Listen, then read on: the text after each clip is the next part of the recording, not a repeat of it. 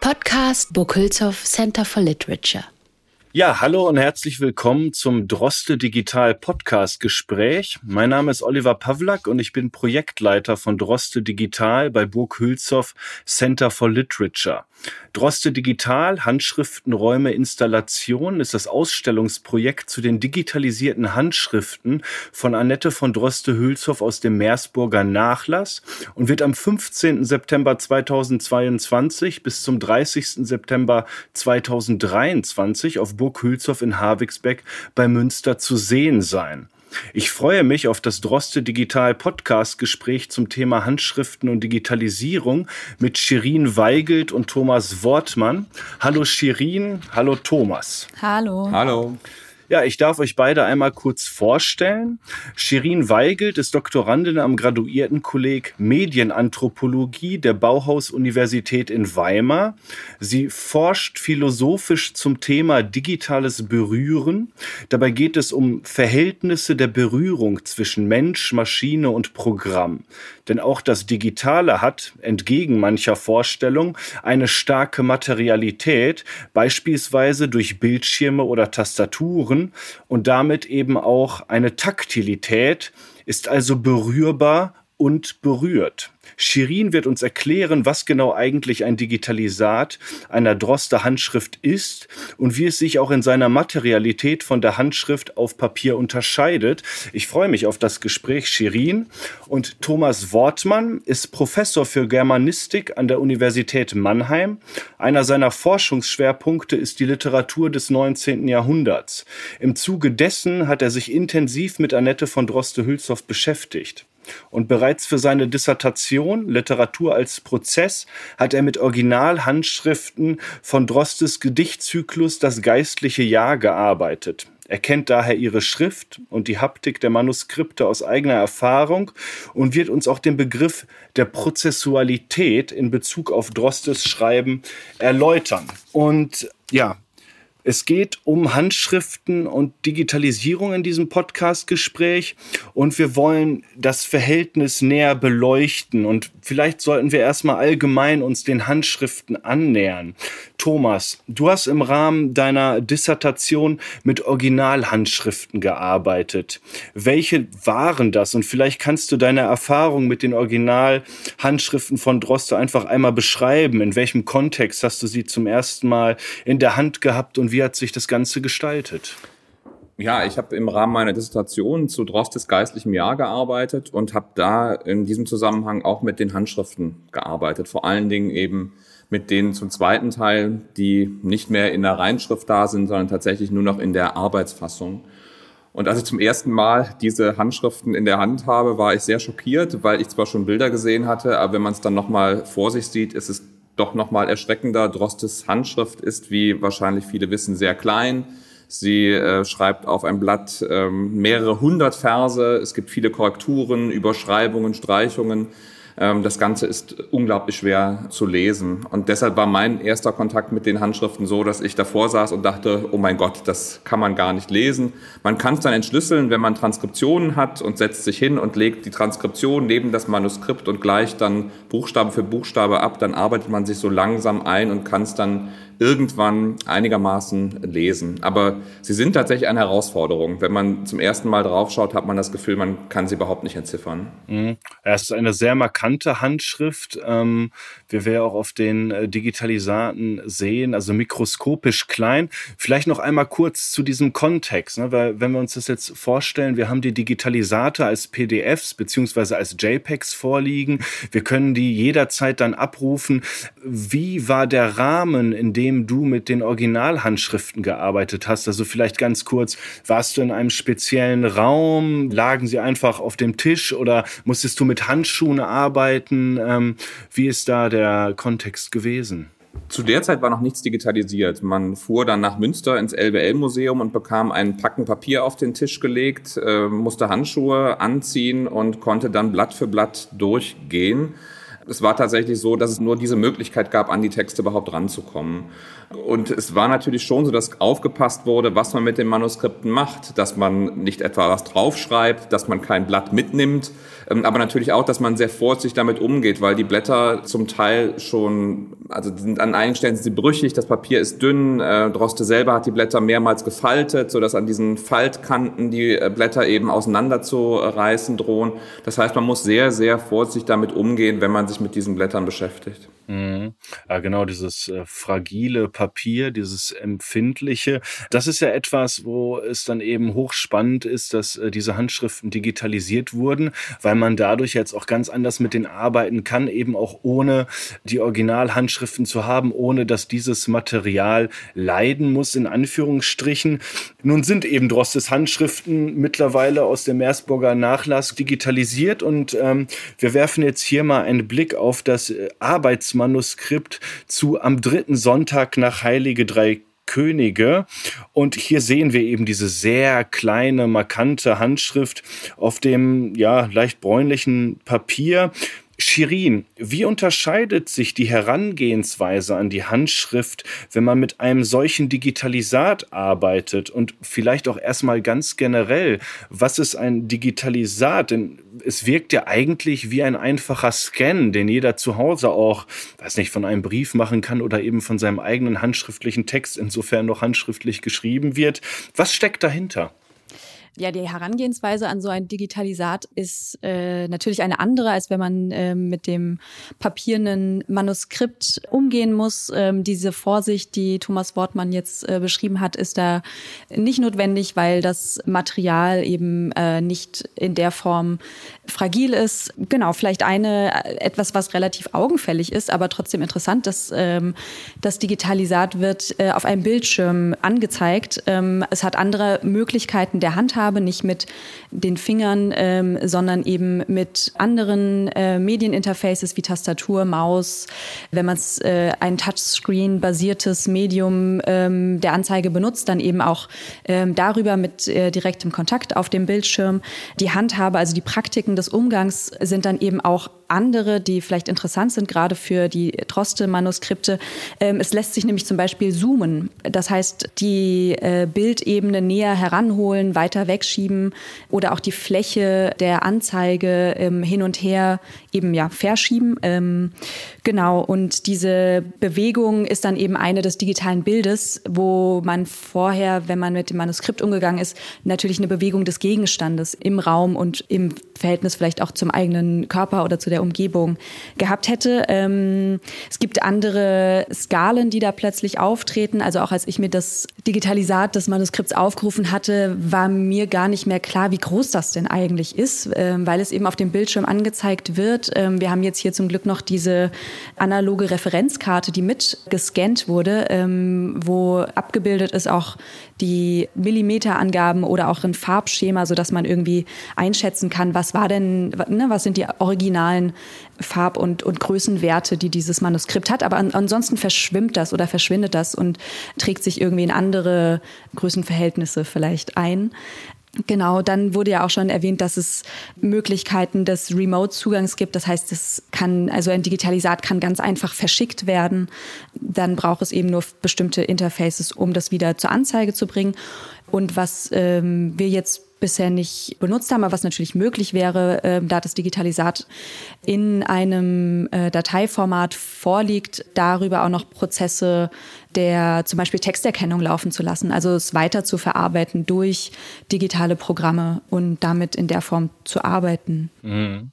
Ja, ich würde jetzt äh, einmal äh, kurz nur einbringen, dass es ja auch die Digitalisate, die uns vom LWL-Archivamt zur Verfügung gestellt werden, in zwei Varianten gibt. Also einmal die große, in großen Dateien die sogenannten Master-Digitalisate und dann auch als ähm, Gebrauchsdigitalisate.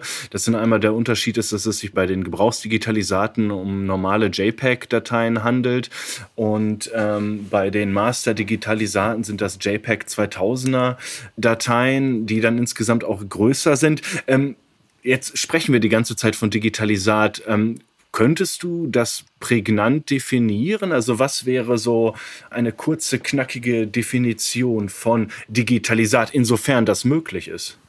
Ja, genauso, also was du jetzt ja auch schon gesagt hast, die ähm, Digitalisate können in verschiedenen Dateiformaten vorliegen, aber ähm, erstmal ähm, entstehen sie durch einen Scan-Prozess, also ein Abtasten der ähm, Bildoberfläche des Papiers durch Sensortechniken, ähm, die eben die optischen Eigenschaften dieses Manuskripts dann erfassen und in digitale Daten übersetzen. Also da finden dann Prozesse der Diskretisierung und der Komputierung statt.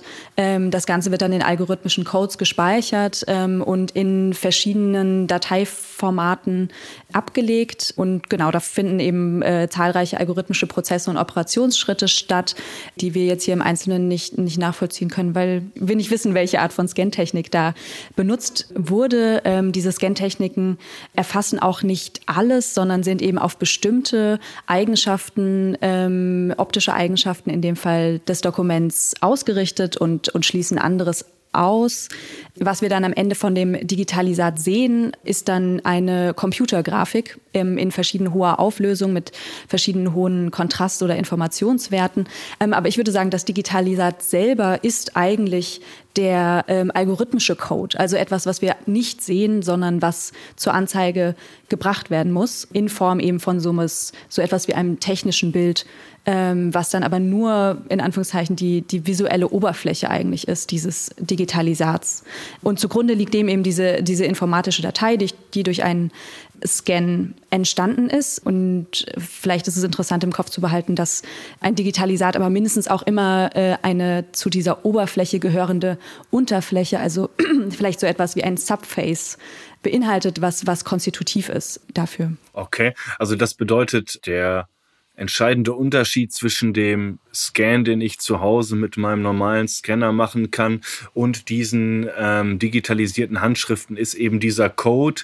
Und das ist dann ja ähm, auch ausschlaggebend dafür, dass die Handschriften remedialisiert werden können, nicht wahr? Das wäre mit einem normalen äh, Scan nicht möglich. Da würde sich alles verzerren.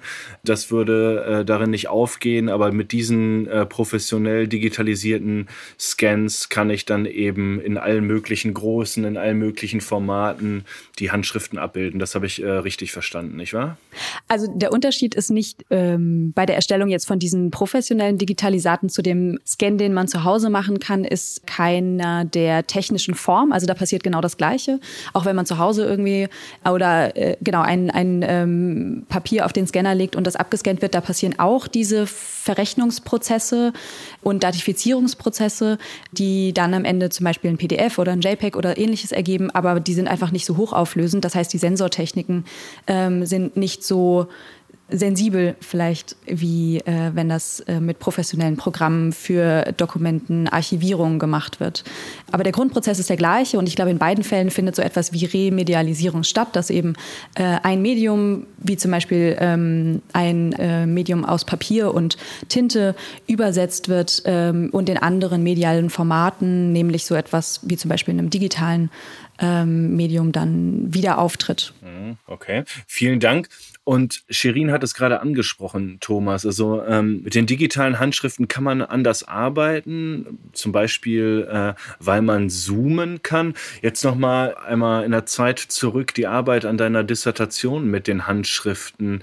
Es gibt ja die äh, historisch kritische Ausgabe zu den Droster Handschriften, die zwischen 1978 und 2000 verfasst wurde und einen Zugang ermöglicht. Ja, also dort sind Transkriptionen vorzufinden Dort wird eben im Sinne einer historischen kritischen Ausgabe äh, wird sich den Handschriften angenähert und äh, sie werden ähm, ja, präsentiert und man kann dort Informationen generieren. Wie hast du dich denn dann den Handschriften genähert? Also hast du das dann sozusagen nur über die historische kritische Ausgabe oder über Werke wie von Bodo Plachter gemacht oder hast du dann selber auch die Lupe angelegt oder ähm, wie hast du dich dem dann damit gearbeitet mit den Originalhandschriften? Also mein Problem war, da kommen vielleicht nachher nochmal drauf zu sprechen, war, dass ich natürlich die Idee hatte, diese Sachen lesen zu wollen. Ich wollte die Schrift lesen, ich wollte die Buchstaben entziffern, Und das war ja das ganze Problem, dass das eben schwierig war. Und da war die historisch-kritische Ausgabe sowas wie ein Lektüreschlüssel, weil ich da natürlich schauen konnte, welches Wort ist das? Und dann merkt man, okay, das ist jetzt ein G offensichtlich. Dann guckt man, wie sieht das aus? Und dann erkennt man es wieder und kann sozusagen nach und nach dann einzelne Wörter lesen. Und dann übt man sich sozusagen ein in diese Arbeit eine kleine Anekdote, die mir erzählt wurde aus der Entstehung der historisch-kritischen Ausgabe, die haben auch gezoomt. Die haben nämlich diese, allerdings eben noch nicht mit diesen Methoden, die wir heute haben, sondern die haben eben die Manuskripte auf DIN A4 ziehen lassen und haben dann versucht, das zu entziffern und konnten es damit besser. Und genauso habe ich das auch gemacht. Ich habe dann eine Aufnahme von dem Manuskriptblatt gemacht und als ich dann zu Hause war, habe ich tatsächlich das einfach groß gezogen und darüber war es mir einfacher, das zu entziffern, weil man natürlich auch mit so einem Papier, das äh, fragil ist, da kann man äh, manchmal nicht so nah mit der Nase ran, man soll ja auch nicht so nah an das Papier ran. Und da war das einfach unerlässlich, dass ich das damit größer ziehen konnte und deshalb auch die äh, Texte im Endeffekt lesen äh, konnte. Also hast du sozusagen deine eigenen Digitalisate angefertigt um damit äh, besser arbeiten zu können. Und da sind wir dann ja auch eigentlich schon äh, beim Thema, warum die Handschriften oder die Digitalisierung der Handschriften einerseits natürlich relevant ist, weil es auch eine Art der Dokumentation und Archivierung ist. Also ähm, WissenschaftlerInnen oder Menschen, die sich für diese Handschriften interessieren, haben jetzt leicht darauf Zugriff, können damit arbeiten, ohne dass sie mit den Originalen arbeiten müssen, die dadurch besser geschützt werden können, weil sie eben in der Konservierung bleiben können, weil man die Digitalisate hat. Aber diese Digitalisierung der Handschriften ist ja auch aus wissenschaftlicher Perspektive hochinteressant und relevant. Ähm, denn auch mit Blick auf die These in deiner ähm, Dissertation, Thomas, also die Prozessualität des Schreibens, die dabei deutlich wird, wenn wir uns nochmal dieses Manuskriptblatt hier angucken, dieses Arbeitsmanuskript zu am dritten Sonntag nach Heilige Drei Könige, da sieht man ja, wie Droste durchgestrichen hat, wie sie die Linien dazwischen führt. Es gibt also Manuskriptblätter auch zu den Heidebildern, wo sie dann nicht nur ähm, horizontal schreibt, sondern vertikal. Wenn man sich einmal jetzt aber dieses Arbeitsmanuskript äh, anschaut und dann eben diese Streichung sieht oder auch Alternativen, was ist der Mehrwert, wenn man jetzt mit diesen Digitalisaten arbeitet? Was kann man ähm, daraus ziehen und was hat es mit der Prozessualität des Schreibens auf sich? Sich? Das, was wir hier sehen, ist, was Literatur eigentlich ist. Ja, wir rezipieren Literatur in den meisten Fällen in Drucktexten, egal ob es ein Reklamheft ist oder eine historisch-kritische Ausgabe. Das sind fertige Drucktexte, bei denen es in dem Normalfall, das ist wahrscheinlich in 99,8 Prozent aller Fälle ist das so, keine Tilgungen, keine Streichungen gibt, sondern wir lesen einen ganz normalen Fließtext der einen Anfang hat und der ein Ende hat, ähm, bei denen es einzelne Kapitel gibt beispielsweise oder bei denen eben die Gedichte mehrere Strophen haben, aber sozusagen ein Vers hat jetzt nicht, es gibt keine zwei Varianten von einem Vers. Das heißt, zwischen dem, was wir auf diesem Manuskriptblatt sehen und dem, was wir dann später in einem Buch lesen, ist irgendetwas passiert, nämlich ein Editionsprozess und da ist eben entschieden worden, welcher Vers wird jetzt übernommen, welcher Vers wird rausgenommen oder welche Variante eines Verses wird genommen und welche wird weggelassen. Das ist ganz normal, das gilt für ganz viele Manuskripte, die sehen eben selten so aus wie das, was wir dann später ähm, lesen. Jetzt kann man natürlich sagen, naja, dafür gibt es ja EditionswissenschaftlerInnen, die halt hingehen und entscheiden für einen selber. Ähm, es ist wahrscheinlich so, dass immer die letzte Variante die ist, die Droste oder Fontane oder wer auch immer, Goethe, haben wollte, dass das die Variante ist, die wir eigentlich lesen sollen. Deshalb wird nur die geboten. Mein Interesse an den Handschriften hat sich eigentlich ergeben in der Arbeit mit den Manuskripten, weil ich da gesessen habe und man sich auf einmal fragte, also inwiefern ist das, was wir im Endeffekt dann im Reklamheft rezipieren oder in der historisch-kritischen Ausgabe rezipieren, inwiefern hat das, bildet das tatsächlich denn das ab, was auf dem Papier passiert ist? Ähm, und kann man das, ist das geistliche Jahr, das wir dann in der historisch-kritischen Ausgabe lesen, ist das das geistliche Jahr, das Droste geschrieben hat?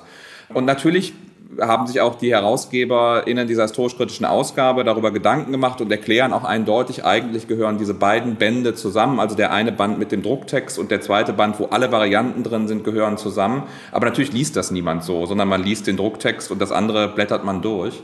Und mich hat eben interessiert, was macht Droste eigentlich da auf dem Papier? Und man kann dann ganz viel sehen. Man sieht eben zum Beispiel, dass eben Schreiben nichts ist, was, oder Text nichts ist, was auf einmal da ist, sondern dass eben prozessual Schritt für Schritt hergestellt wird. Bodo Plachter hat beispielsweise genau beschrieben, dass Droste eben eine typische Kopfarbeiterin ist, also die Texte im Kopf weitestgehend vorformuliert hat und dann meistens in einem Zug niedergeschrieben hat, bis zu 12, 13, 14 Strophen in einem Zug niedergeschrieben fast keine Verschreibungen, also nicht was durchgestrichen und dann das, sondern in einem Zug einen Text hingeschrieben. Und was dann passiert ist, dass nach dieser Kopfarbeit gibt es dann doch eine Papierarbeit, nämlich der eigentlich im Kopf sehr weit vorkonzipierte, vorgeschriebene Text, der wird dann, wenn er auf dem Papier ist, nochmal bearbeitet. Dann wird eine Strophe gestrichen, wie du gesagt hast, es wird eine andere dazugeschrieben. Manchmal, wenn kein Platz mehr ist, wird sie an eine andere Stelle eingefügt. Es gibt Linien, die darauf verweisen, wo man jetzt eigentlich weiterlesen muss. Also das Blatt wird vollgeschrieben. Und da sieht man eben, dass ähm, Literatur etwas ist, das eben prozessual entsteht. Der Text ist da, er wird dann überarbeitet. Aus der Überarbeitung entstehen weitere Bearbeitungsschritte.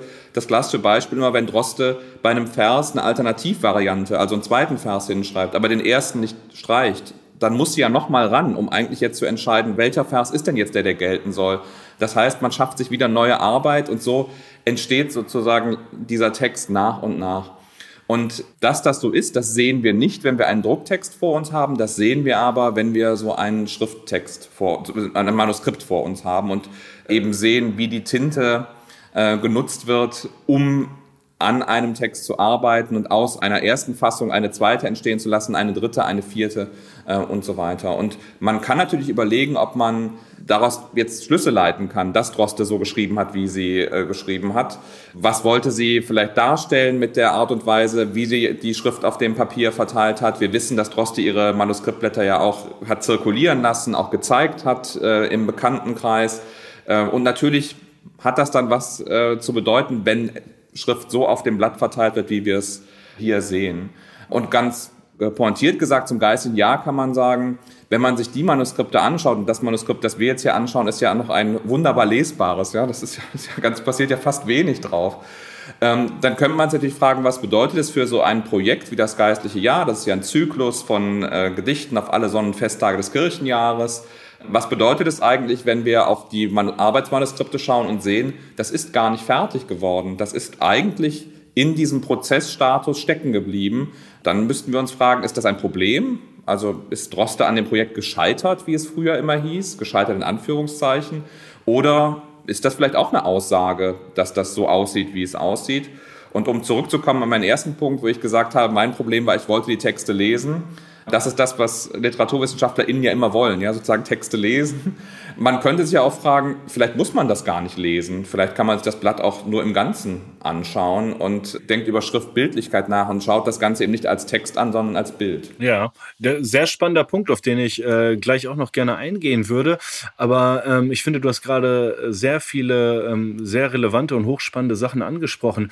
Also erstmal finde ich es ähm, sehr interessant, ne, dass Leute, Menschen, äh, die sich für Literatur interessieren, aber vielleicht äh, dann nicht aus der Germanistik oder der Literaturwissenschaft kommen und vielleicht teilweise diese Vorstellung haben, ein Buch, wie es dann im Handel zu erwerben ist, ist genau das, was der, die Autorin haben wollte und ist ähm, so diese Genie-Vorstellung. Also da hat jemand eine Idee, schreibt etwas in einem Guss runter und äh, dann ist ein Kunstwerk geschaffen und da zeigt sich ja wunderbar an diesen oder lässt sich an diesen Handschriften zeigen, wie viele verschiedene Prozessschritte das sind. Also äh, diese Differenzierung von Kopfarbeit und Schreibarbeit finde ich da ähm, wunderbar, auch einfach um das irgendwie zu visualisieren. Also man hat eine Idee und Droste hat dann sehr viel in ersten ja, in so einem ersten Guss sozusagen runtergeschrieben, aber das dann sozusagen als Grundlage genommen, um mit dem eigenen Text zu arbeiten,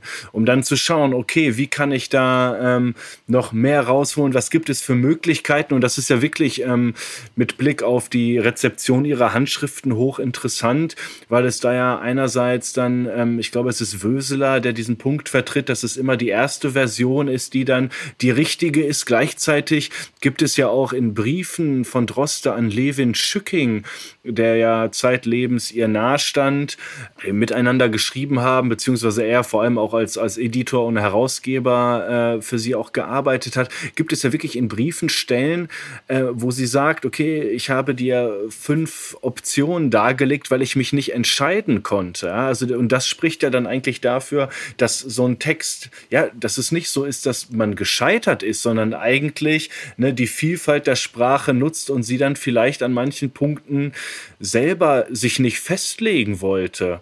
Wie würdest du das einschätzen? Ich meine, das ist doch eigentlich ein sehr positiver Umgang mit Sprache, nicht wahr? Die Vielfalt irgendwie darlegen und ähm, ich weiß nicht, könntest du da vielleicht noch kurz was zu sagen? Also für Droste war das Schreiben existenziell wichtig. Droste vertritt für sich so ein Modell von Künstlertum, ähm, das in gewisser Weise absolut ist. Ja, ich schreibe, also bin ich. Und ähm, insofern ist dieses immer am Schreiben bleiben, wie man im Rheinland sagen würde, oder diesen Schreibprozess ewig in die, in die Länge ziehen, ist halt etwas, das für sie existenziell wichtig ist, weil immer wenn man ein Projekt hat, dann ist man auch, ja, das, und insofern ist dieses immer an dem Text arbeiten ähm, für sie selber wichtig.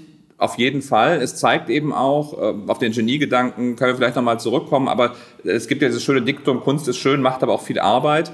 Und man sieht ja hier, ähm, da steckt viel Arbeit drin. Ja? Also zunächst Kopfarbeit, dann eben Schreibarbeit.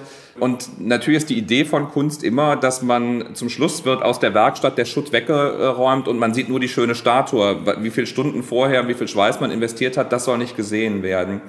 Und ich glaube schon, dass Droste, wenn man sich das genauer anschaut, wie sie arbeitet und diese Idee von diesem, diesen Schreibstrom sozusagen äh, konsequent weiterlaufen zu lassen, das führt tatsächlich eher schon in die Moderne. Also wir kennen das von anderen Autoren wie Kafka oder Proust oder sowas. Auch Kafka äh, wollte seine Texte äh, am liebsten nie aus der Hand geben, sondern immer weiterschreiben. Aber, das ist wichtig, auch für Droste war das Konzept natürlich auch Autorin zu sein und als Autorin rezipiert zu werden. Und da kommen wir an den Punkt, ähm, den du jetzt gerade angesprochen hast. Natürlich ist es problematisch, wenn ich als ähm, Autorin solche Manuskripte produziere, wie Droste das hier gemacht hat. Ja, ich kann ja nicht rezipiert werden. Es muss ein fertiger Text sein. Die Journale der Zeit äh, drucken eben keine Fragmente, sondern drucken eben nur fertige Texte.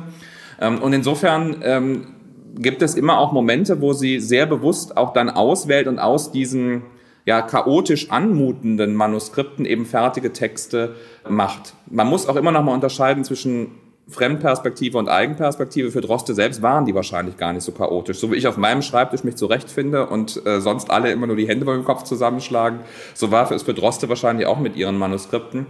Sie hat aber tatsächlich so ein Konzept von ähm, ja, Coworking oder wie man das immer nennen äh, kann. Also die Prozessualität kann auch erweitert werden, indem es eben intime Freunde gibt, wie Schücking, mit dem sie tatsächlich das Gefühl hatte, wenn ich dem Varianten gebe, der entscheidet sich schon richtig. Ähm, und das kennt man ja vielleicht auch aus dem eigenen Bereich, wenn man selber in irgendeiner Weise kreativ tätig ist, mit wem man gut Musik zusammen machen kann, mit wem man improvisieren kann auf der Theaterbühne, mit wem man Texte zusammenschreiben kann. Das ist sozusagen, das ist ganz besonders. Und wenn sie Schücking diese Auswahl gegeben hat, dann ist das tatsächlich ein maximaler Vertrauensbeweis und ist ein eindeutiger Beleg für die ja für die Intimität dieser Beziehung. Das meine ich jetzt erstmal gar nicht erotisch Intimität, sondern einfach emotional, eng, äh, Vertrautheit, in diesem Sinne eben ähm, intim. Ja, nee, auf jeden Fall. Ich meine, da denke ich an sowas wie das Stichwort auch Netzwerk. Ne? Also, dass man sowas wie ein Inner Circle hat, äh, wo man auch durch Brainstorming, du hast es gesagt, sie hat äh, die Texte auch zirkulieren lassen, sie hat äh, sie vorgelesen, sie hat äh, dann weiter daran gearbeitet. Sicherlich sind es keine Netzwerkprojekte, aber es ist schon ein Personennetzwerk, was äh, dann irgendwie auch Einfluss genommen hat auf ihre Texte, ähm, wie eben Levin Schücking, den wir jetzt explizit hier hervorgehoben haben. Und Shirin, ähm, das sind ja auch so Stichworte, ja, bei Digitalität denke ich daran, vor allem so Digitalität im Verhältnis zu, zu Literatur, zum Schreibprozess, sowas wie Hypertext oder Hypertext oder auch Netzwerk, Network. Was ist darunter zu verstehen und inwiefern kann man so die vorliegenden Manuskriptblätter oder dann auch das, was wir hier haben, in diesem Kontext betrachten, analysieren oder auch verstehen? Hm. Also ein Hypertext ist ja eben eine Textgattung, die eine solche netzartige Struktur in sich selber trägt ähm, und aufweist. Hypertexte bestehen aus Informationsknoten und ähm, Querverweisen äh, zwischen diesen Knoten oder zu anderen Informationsknoten. Und sie können eben äh, nicht nur linear äh, gelesen werden, wie dann so ein fertiges Buch von vorne nach hinten, sondern es kann zwischen ihnen hin und her gesprungen werden. Dafür verwenden wir auch den eigentlich aus der Buchkultur stammenden Begriff des Browsens. Also Browsens heißt ja eigentlich Blättern, ähm, wie so zwischen ähm, Seiten hin und her blättern.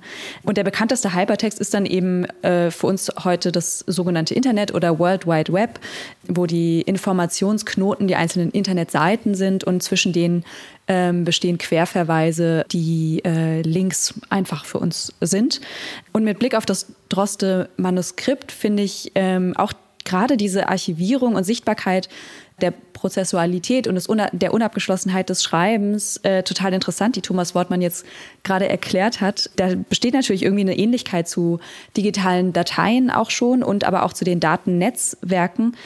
Und zwar vielleicht insofern, als dass der ähm, Manuskripttext ja nicht festzustehen scheint.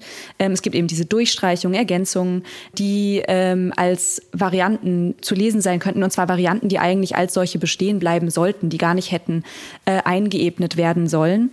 Das heißt, Schreiben und Text kommen hier irgendwie nicht zum Stillstand und finden keine finale Form, was sich ähm, auch in der Ebene der Schriftbildlichkeit, der Linien wiederfindet.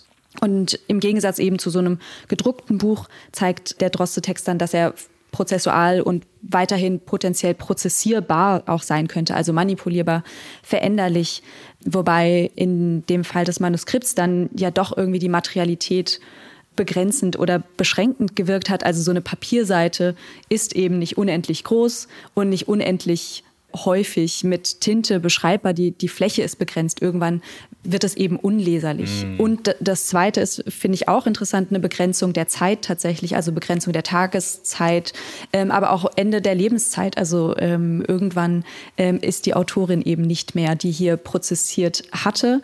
Und diese beiden begrenzenden Faktoren fallen dann im digitalen Prozessieren oder äh, digitalen Schreibprozessen von Codes und Netzwerkbildungen eigentlich weg. Also es gibt diese räumliche und zeitliche Begrenzung nicht mehr.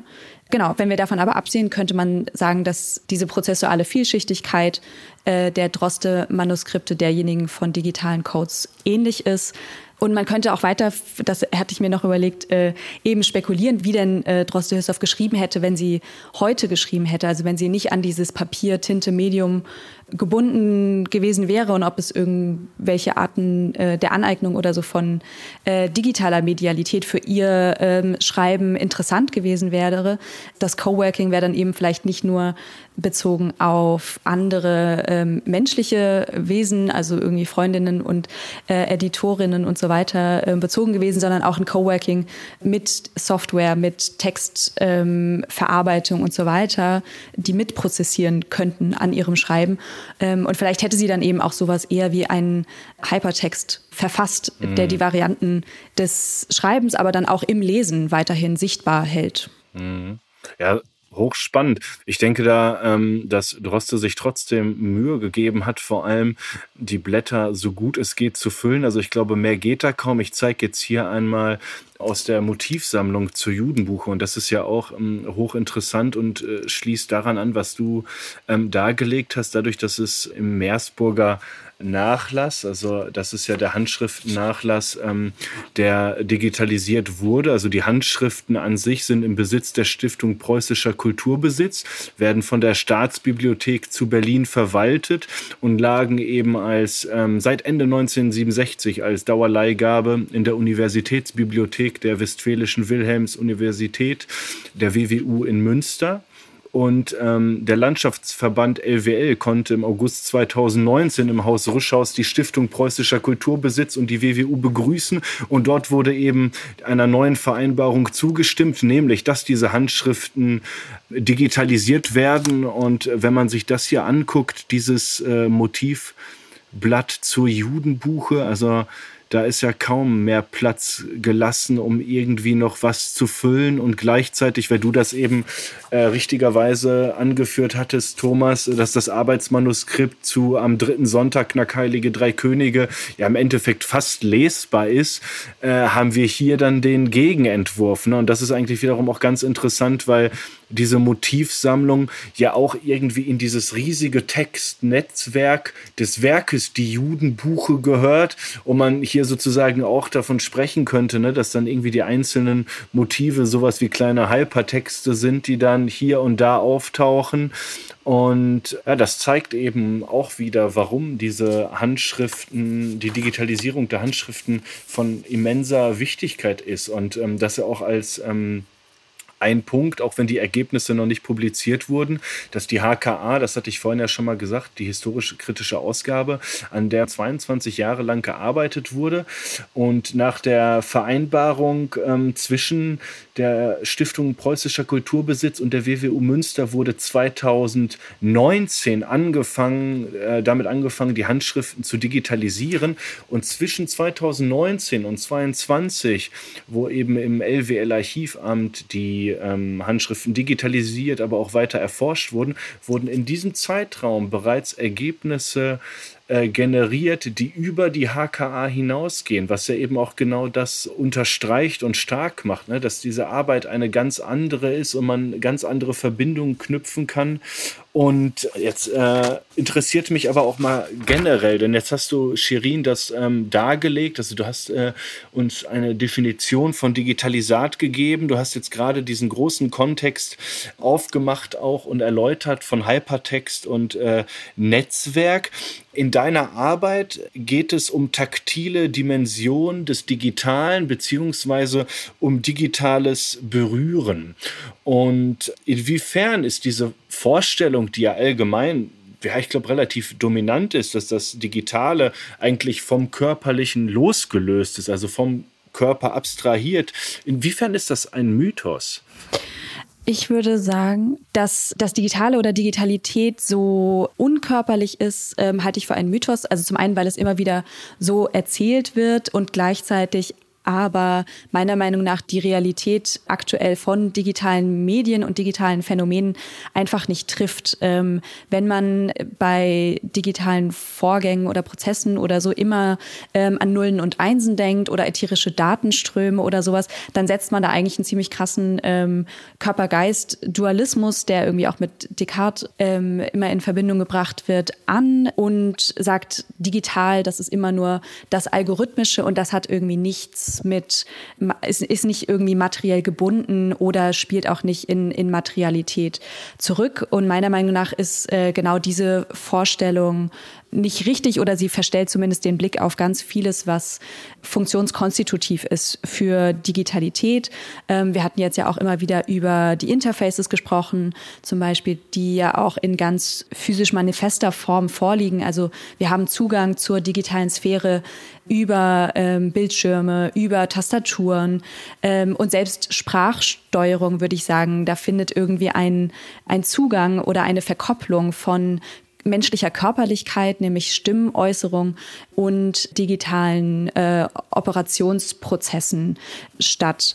So und was bei dieser Mythologisierung dann unter den Tisch fällt, ist insbesondere auch die Sinnlichkeit, aber auch sowas wie affektive oder emotionale Dimensionen digitaler Techniken und Praktiken, ohne die letztere eben nicht funktionieren würden. Ich denke, es ist äh, sinnvoller oder erklärt uns auch mehr über ähm, die Digitalisierung unserer Lebenswelt, ähm, wenn wir eigentlich von einer Verschränkung immer ausgehen von Körper und Geist und darauf gucken, zum Beispiel, inwiefern die Rechen- und Datifizierungsvorgänge äh, auch physische, technische, maschinelle Einheiten brauchen. Also all die Chips, Platinen, Verkabelungen, das ganze ähm, chemisch gehärtete Glas, die seltenen Erden und so weiter. Das ist alles äh, genuiner Teil digital-technischer Phänomene. Und deswegen mein Interesse insbesondere an den Kopplungen, die, die stattfinden zwischen Maschine, Programm und Mensch. Also ich glaube, diese drei Entitäten sind eigentlich immer an digitalen Vorgängen, digitalmedialen Vorgängen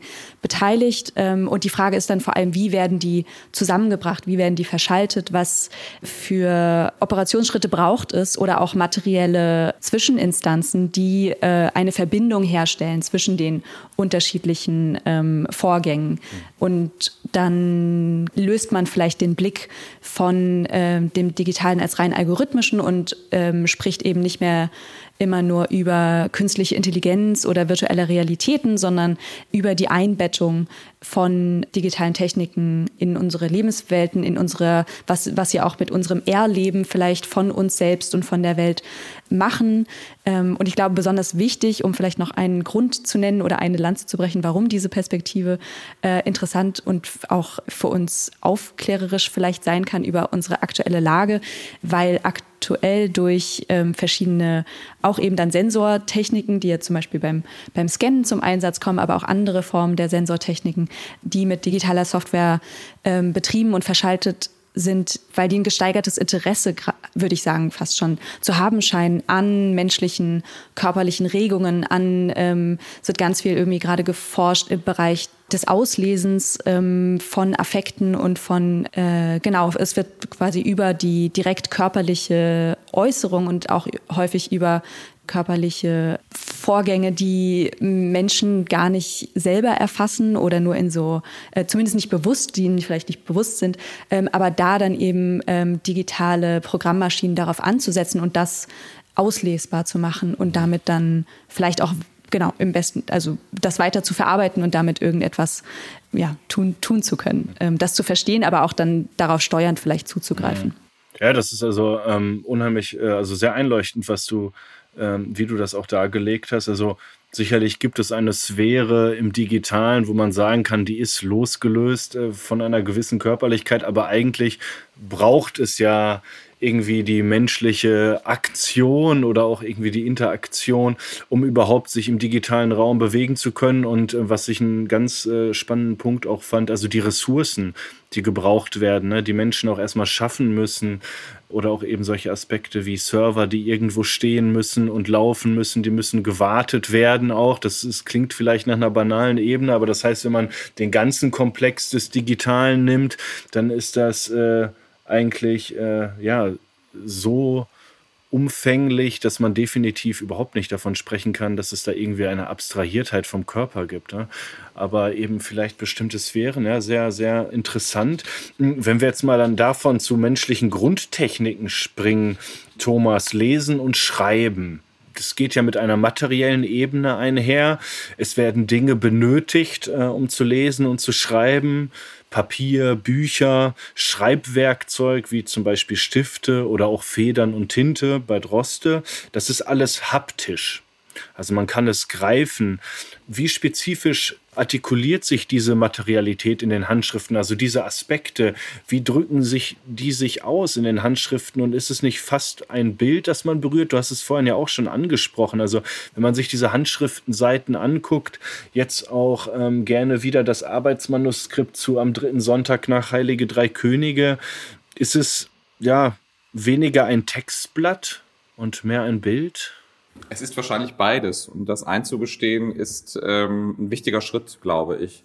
Also ja, ähm, Schreiben ist eine Kulturtechnik und sie geht mit Materialität ähm, einher. Und ähm, man muss sich immer klar machen, dass zum Beispiel Schreiben eben ein körperlicher Akt ist, der anstrengend ist und bei dem es eben auch Probleme geben kann mit, ähm, ja, mit den Instrumenten, die man eben dazu braucht. So wie wir heute kennen, dass der Computer sich aufhängt oder äh, was weiß ich, was passiert. Es gibt zum Beispiel im 19. Jahrhundert ist einfach auch schon die Frage, womit schreibe ich überhaupt? Ist die Stahlfeder, die ich habe, läuft die gut oder läuft die nicht gut? Zerreißt sie mir das Papier? Äh, hält sie die Tinte gut? Und so weiter und so fort. Das heißt, das ist wichtig und ähm, es gibt von äh, Martin Stingelin, einem Literaturwissenschaftler, den schönen Begriff der Schreibszene mit einem Bindestrich dazwischen. Und er arbeitet dabei raus, dass Autorinnen und Autoren immer dann über ihre Schreibgeräte, Material sprechen, wenn es nicht funktioniert. Also wenn eben das Papier reißt, wenn es gerade die Feder, die ich immer nutze, nicht gibt. Bei Droste zum Beispiel äh, gehört zu dieser Schreibszene auch, ähm, gehören Möbel, das Kanapee, ja, es gehören Orte dazu, wie das Rüschhaus äh, oder eben ähm, die Meersburg am Bodensee. Da gehören ganz spezifische Sachen dazu. Und wenn da was nicht stimmt, dann funktioniert es mit dem Schreiben auch nicht so richtig. Da kann man sich mal fragen, ob das eine Ausrede ist, ja, Prokrastination oder so. Ich kann jetzt gerade nicht schreiben, weil ich sitze nicht auf dem Kanapee. Ähm, aber wir kennen das von ganz vielen Autoren und Autoren. Nachher, wenn es dann Schreibmaschinen gibt, also man kann das medienhistorisch verfolgen, dann ist es eben ein spezifisches Farbband, das ich brauche für meine Schreibmaschine. Und wenn es dieses Farbband nicht gibt, dann kann ich ja auch gar nicht schreiben. Also insofern spielt das eine, eine große Rolle. Man kann sich eben manchmal fragen, ob Texte gelingen, weil das Material gut ist und funktioniert oder ob, es, ob sie scheitern, weil es nicht gut ist. Bei Kafka zum Beispiel sieht man, dass für ihn der Wechsel von einem Entwurfsheft zum nächsten immer ein Riesenschritt war. Deshalb schreibt er auf den letzten Seiten immer kleiner, damit der Übersprung zum nächsten Heft länger dauert. Also Materialität spielt eine Rolle. Wir achten aber niemals drauf, wenn wir uns mit Texten auseinandersetzen. Und wenn wir uns jetzt das Droste-Manuskript anschauen, sowohl das, was wir jetzt schon ähm, eben hatten, aber auch das, was du zur Judenbuche gezeigt hast, klar, man schaut drauf und der erste Punkt wäre vielleicht mal nicht zu sagen, man versucht es zu lesen, sondern versucht es zu schauen. Also als Bild eben tatsächlich anzuschauen und fragt sich dann, wie wirkt das Ganze? Es fällt ja schon mal einfach auf, dass die Schrift äh, relativ harmonisch auf dem Blatt verteilt ist, zumindest in der ersten Niederschrift, in der ersten Schicht dieses Textes. Das heißt, das Blatt wird ähm, vollgeschrieben, ähm, die, die Strophen werden, einzelne Strophen werden auf dem Blatt verteilt. Ähm, das hat alles seine gute Ordnung, wie man so sagen könnte. Natürlich mit den weiteren Arbeitsschritten wird diese Ordnung Schritt für Schritt zerschrieben. Und man könnte sich aber manchmal auch fragen, ob vielleicht die freien Flächen auf dem Blatt das Problem waren. Also manchmal hat man das Gefühl, es wird einfach voll, das Blatt wird vollgeschrieben.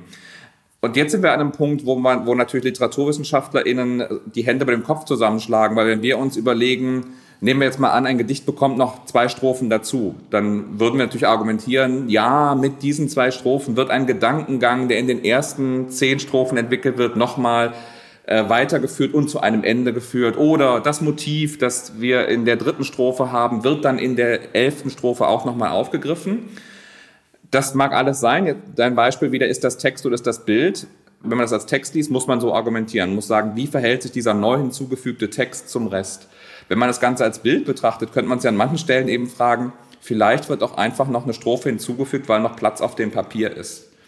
Und es geht nicht darum, ein Gedicht runder zu machen, sondern es geht darum, das Blatt voll zu schreiben. Und dann sind wir natürlich an dem Punkt, wo man sagen muss, was bedeutet das eigentlich für unsere Vorstellung von Literatur, wenn es manchmal eben darum geht, ein Blatt voll zu schreiben und eben den Papierraum in Beschlag zu nehmen. Und ich komme nochmal auf unser Beispiel hier zurück. Wenn wir uns die Beschreibung dieses Blattes anschauen, ähm, dann sehen wir, dass auf der Rückseite eine Rechnung ist. Das heißt, auf der Droste hat ein Papier zweckentfremdet oder heute würde man sagen äh, recycelt. Ja, ist sehr nachhaltig. Sie hat eben ganz oft auf Aufzeichnungen die zum Teil mit der äh, Bewirtschaftung von Hülshoff zu tun hatten, also Aufzeichnungen über Rechnung, Wareneingänge, über ähm, was sozusagen die Ländereien abgeworfen haben. Auf die Rückseiten hat sie was geschrieben. Und man könnte natürlich sich jetzt fragen, ob dieses auf diese Rückseiten schreiben, ob das auch eine Bedeutung hat. Auch das sehen wir natürlich nicht, weil in der HKA wird die Rückseite nicht abgebildet, sondern wir sehen ja nur den Text. Aber man könnte sich natürlich die Frage stellen, ist dieses Schreiben und dieses das Blatt in Beschlag nehmen auch so eine Form von Raumnahme für eine Schreibende, die natürlich in verschiedener Hinsicht marginalisiert war zu ihrer Zeit und für die ihr Schreiben wie ich eben hatte, existenziell war, aber gleichzeitig eben eines war, das äh, im Kontext der äh, Geschlechtervorstellung der Zeit, im Kontext auch der Vorstellung, was für den Adel okay ist zu tun, da stand es irgendwie quer zu. Und insofern erschreibt sich Droste auf diesem Blatt eigentlich einen Raum, einen ganz eigenen Raum. Ja? Und das sieht man eben hier. Die Person, die äh, eben zu diesem Adelsgeschlecht gehört, nutzt die Rückseite eines Papieres, das mit der Bewirtschaftung des Gut zu tun hat, um ihre Welt zu äh, beschreiben. Man könnte es auch anders sagen, man könnte auch pointiert sagen, auf der einen Seite gibt es sozusagen Buchführung und auf der anderen Seite gibt es, das ist die Rechnung, und auf der anderen Seite gibt es aber irgendwie auch Buchführung, nur halt die poetische Buchführung, die da gemacht wird. Und insofern nochmal auf den Punkt hin, kann man sich eben fragen, auf uns wirken diese Blätter vielleicht hermetisch, wenn wir draufschauen. Gleichzeitig muss man sagen, für Droste war das wahrscheinlich ganz anders. Es war ihr Schreibraum. Sie konnte das entziffern. Rüdiger Notkofoth hat darauf hingewiesen, dass sie problemlos aus diesem für uns Chaos, für sie wahrscheinlich weniger Chaos, Texte erstellen konnte. Ähm, und insofern spielt Materialität, glaube ich, eine Rolle, sowohl im Hinsicht auf, wie kommt der Text aufs Papier, ähm, aber andererseits auch, was sozusagen, was gehört mir, was kann ich anfassen, was ist meins, ja. Das spielt bei diesem Manuskript in mehrfacher Hinsicht eine Rolle und insofern ist es ein ganz großes Glück, dass man das jetzt sehen kann, ähm, dass man eben sieht, wie Literatur bei Droste funktioniert und das wäre eben der Punkt, dass man dann auch sagen kann, das funktioniert eben bei jedem Autor, bei jeder Autorin anders, wie das aufs Papier kommt. Es gibt Parallelen, aber zum Teil ist es eben auch ganz unterschiedlich. Und ähm, für Droste ist eben dieses Rückseitenbeschreiben, glaube ich, ein ganz, äh, ganz wichtiger Punkt. Mhm. Ja, Rüdiger Nutkofurt hat, glaube ich, von Schreibräumen gesprochen auf den Manuskriptseiten und ich kann es jetzt nicht ähm, zitieren, aber es gibt ja auch in ihren Briefen mehrere Stellen, aber diese eine, wo sie darlegt, dass es äh, ihr unwohl wird, wenn sie auf einem Blatt Papier eine freie Stelle sieht, so ungefähr. Also wirklich dieses Bedürfnis, das Blatt zu füllen. Und ähm, also ich finde auch, dass, dass diese Manuskriptblätter äh, eine ganz eigene Ästhetik haben. Und da ist es natürlich wunderbar, dass die Möglichkeit besteht, ähm, dass man sie auch einfach vergrößern kann, weil sie dadurch nochmal eine ganz andere Wirkung entfalten. Shirin, du hattest es ja vorhin auch angesprochen, dass man auf diesen Digitalisaten unten eben diese Farbkennung sieht und diese Größen Zeile und äh, da kann man dann erkennen, dass diese Manuskriptblätter teilweise sehr klein sind. Und ähm, das ist natürlich etwas sehr Schönes, dass mit den Digitalisaten es jetzt möglich wird, die auch zu vergrößern, vielleicht auch einfach, um sie sich aufzuhängen und auf sich wirken zu lassen. Zu dem Punkt von dir, Thomas, dass eben auch Rechnungen beschrieben wurden. Das ist eben auch etwas, was diesen Meersburger Nachlass so hochspannend macht. Es sind an 1500 Textseiten, die posthum nach Drostes Tod in Meersburg am Bodensee aufgefunden wurden. Das ist ungefähr zwei Drittel aller Schriften ihres Nachlasses und es sind eben sehr heterogene Textsorten darin zu finden. Also es sind Reinschriften und Entwürfe zu Gedichten, Briefe, Notizen, also das, was man auch ähm, erwarten würde, aber eben auch Rechnungen, Quittungen, teilweise sogar Rezepte. Deswegen ist es einerseits inhaltlich und produktions ästhetisch interessant. Also wenn man eben so Aspekte wie Textgenese, Werkgenese, wie ist ein Werk entstanden, welche, welche einzelnen Entwurfsschritte lassen sich beobachten, ebenso, aber eben auch natürlich hinsichtlich Material und Form. Also das, das haptische Papier ist auch ähm, kostbar gewesen, äh, ist teuer gewesen. Ähm, und du hast aber auch ausgehend von diesem ästhetischen Potenzial, was wir dann den Manuskriptblättern definitiv zusprechen können, ähm, hast du auch schon das Körperliche betont, was ja irgendwie mit dem Materiellen auch zusammenhängt. Und inwiefern lassen sich Drostes Handschriften vielleicht auch als etwas Körperliches verstehen? Also ähm, diese markante Schrift, inwiefern kann das auf etwaige Ursachen zurück geführt werden, die physischer Natur sind. Also ähm, was ja bekannt ist, ist ihre Sehbehinderung gewesen, diese, diese Hornhautverkrümmung. Das ist sicherlich nur ein Faktor von vielen. Aber ist das etwas, wo du sagen würdest, ja, das artikuliert sich auch in, in den Handschriften, also genau diese Körperlichkeit? Also ganz bestimmt. Die klassischen Erklärungen für diese Art des Niederschreibens, auch für diese mikroskopisch kleine Schrift, sind immer zwei. Das eine ist diese Fehlsichtigkeit, mit der es sicherlich auch zu tun hat ähm, und mit der man ja auch beschrieben hat, warum Droste vielleicht in ihren, in ihren Naturgedichten so einen mikroskopischen Blick hat, weil sie einfach immer sehr nah rangegangen ist und das sehr genau sehen äh, konnte. Das andere ist, dass Droste Papiergeiz zugeschrieben wurde. Also besser möglichst viel Text auf ein Blatt kriegen, um Papier zu sparen. Und ich glaube, dass das vollkommen legitime ähm, Erklärungen sind für den Umgang mit dem Papier und für die Art und Weise, wie aufgezeichnet wird.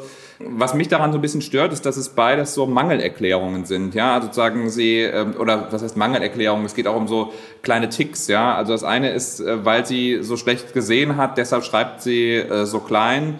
Äh, oder sozusagen, weil sie so geizig ist, deshalb schreibt sie so klein. Und ich glaube, die Arbeiten, die jetzt von Rudiger und Kofod zum Beispiel vorgelegt worden sind, die das Ganze eben eher als eine Form von äh, Landnahme, Raumnahme beschreiben, sind halt welche, die nicht über den Mangel argumentieren und das ja auch nicht durchstreichen, aber die vielleicht sagen, und was bedeutet es denn noch? Was kann man denn noch damit machen? Und ich glaube, das ist das, das Starke daran. Also es gibt ja dieses schöne Diktum von Droste, das hat, glaube ich, auch Not Kofod ausgegraben. Unserer sind vier, ich, Tinte, Feder und Papier. Nee, ich Feder, Tinte und Papier, weil es genau der Ablauf ist von ich, Feder, Tinte, Papier. Es ist genau der Schreibablauf sozusagen beschrieben. Und ich glaube, das, das beschreibt ganz gut, worum es dabei geht. Ähm, es ist ein Einssein zwischen Schreibender und Schreibgeräten und Material. Ähm, und das ist, glaube ich, das, das Wichtige daran. Und natürlich ist das sozusagen körperlich. Ähm, wir kennen ganz viele Droste-Briefe, in denen sie erklärt, ähm, warum ihr das Schreiben gerade äh, schwerfällt, weil sie ja so eine labile Gesundheit hatte und wo ihr auch die Ärzte abraten ähm, zu schreiben. Einerseits, weil diese gebückte Haltung für sie nicht gut ist, andererseits, weil es diese Konzentration in, diesem, in dieser kleinen Schrift eben schwierig ist. Das Lustige ist da, wir wissen darüber, weil Droste in ihren Briefen immer wieder schreibt, dass ihr die Ärzte verboten haben zu schreiben. Gleichzeitig schreibt sie einen Brief, womit sie halt zeigt, sie schreibt gerade. Ähm, also das ist auch so, das ist auch eingebunden in so ein, in so ein Spiel. Ähm, manchmal werden diese körperlichen äh, Sachen auch immer angeführt, wenn es darum geht, warum jetzt gerade was nicht zu Ende geführt wird, warum jetzt ein Gedicht nicht fertig wird oder so und so weiter und so fort. Das, glaube ich, spielt dabei alles eine Rolle. Was für die heutige Rezeption, glaube ich, interessant ist mit dieser Verbindung von Handschrift und Körperlichkeit, ist, dass in, gerade im musealen Bereich, und da ist ja jetzt Burg Hülshoff auch ein Beispiel, ähm, Literatur auszustellen, ja was ist, was tatsächlich in den letzten 10, 20 Jahren extrem, einen extremen Boom erfahren hat. Äh, und eben auch unter anderem, indem man eben Handschriften ausstellt von Einstein, von Kafka, von Goethe und so weiter. Und natürlich mit der Idee, dieses Abramowitsch-Diktum, the artist is present. Ja, also irgendwie ist die Schreibende doch in ihrer Handschrift da und irgendwie, ähm, sehe ich doch irgendwie, ist da, hat sich da was eingeschrieben und ähm, ich habe das Gefühl irgendwie von einer, von einer Nähe. Ähm, was auch mit unseren Zeiten zu tun hat, da kann Shirin aber wahrscheinlich mehr zu sagen. Ähm, also in unseren heutigen Zeiten sind Handschriften ja einfach auch, ist Handschrift seltener geworden. Also es gibt viele Menschen, oder ich nehme mich nicht aus, die die Handschrift ihrer Freunde vielleicht gar nicht mehr kennen, weil man nicht mehr handschriftlich miteinander kommuniziert. Ähm, und insofern ist ein handgeschriebener Brief oder eine handgeschriebene Karte heute ein echtes Statement. Und deshalb blicken wir, glaube ich, auch nochmal anders auf diese Handschriften und das hat eine gewisse Aura, um jetzt noch den Benjamin-Begriff aufzubringen, aber das wirkt eben anders auf uns, die wir heute eben nicht mehr aus einer Kultur kommen, wie jetzt beispielsweise Droste, bei der eben handschriftliche Kommunikation der Normalfall war und nicht wie heute eben der, der Ausnahmefall. Mhm. Ja, genau, die Brücke zu dir, Shirin, hätte ich jetzt nämlich auch geschlagen, weil, also ich beobachte an mir selbst, ähm, heutzutage, wenn man kommuniziert, ähm, im beruflichen Kontext, ähm, Briefe schreibt keiner mehr äh, in dem Kontext, da sind es E-Mails.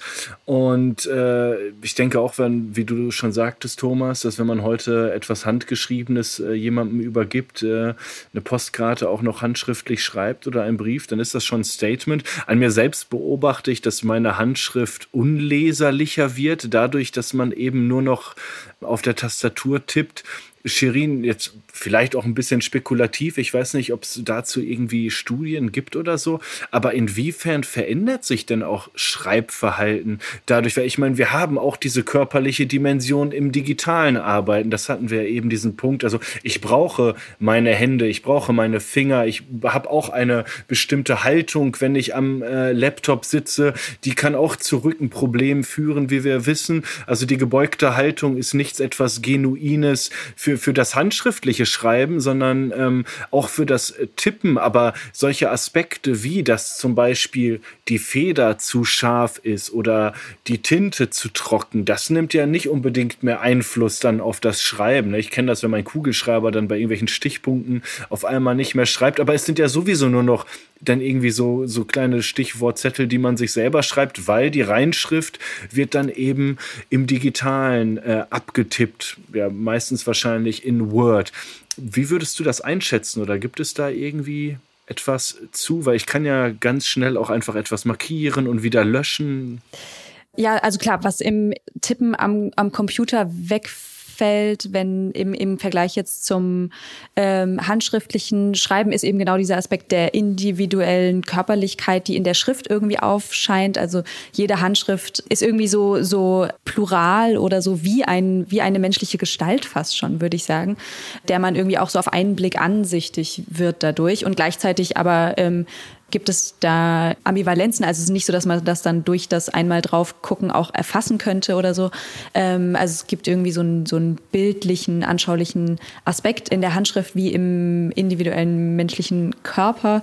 Beim Schreiben mit digitaltechnischen Geräten fallen diese Aspekte weg. Ähm, ich dachte jetzt gerade beim genau Zuhören so, dass äh, dass sich das aber auf, an anderer Stelle vielleicht versucht wird, das wieder einzutragen, und zwar gerade in der zwischenmenschlichen Kommunikation natürlich, die über Messenger-Dienste funktioniert, wo dann in mehr oder weniger rauen Mengen zum Beispiel Emojis verwendet werden oder jetzt ja auch mit den Messenger-Diensten die Möglichkeit von des Einbaus von GIFs oder von diesen sogenannten Stickern, die irgendwie ähm, eine, eine Bildlichkeit und auch eine Kommunikationsebenen jenseits des klaren und distinkten Sinns oder sowas, der da vermittelt werden sollte, eintragen. Und genau diese, diese spielerischen Momente, die im äh, Schreiben, im handschriftlichen Schreiben, was ja auch irgendwie in ein Kritzeln übergehen kann oder in eine kleine Zeichnung oder so, die gemacht wird, ähm, die das starre ähm, Textverarbeitungsprogramm jetzt vielleicht nicht hat,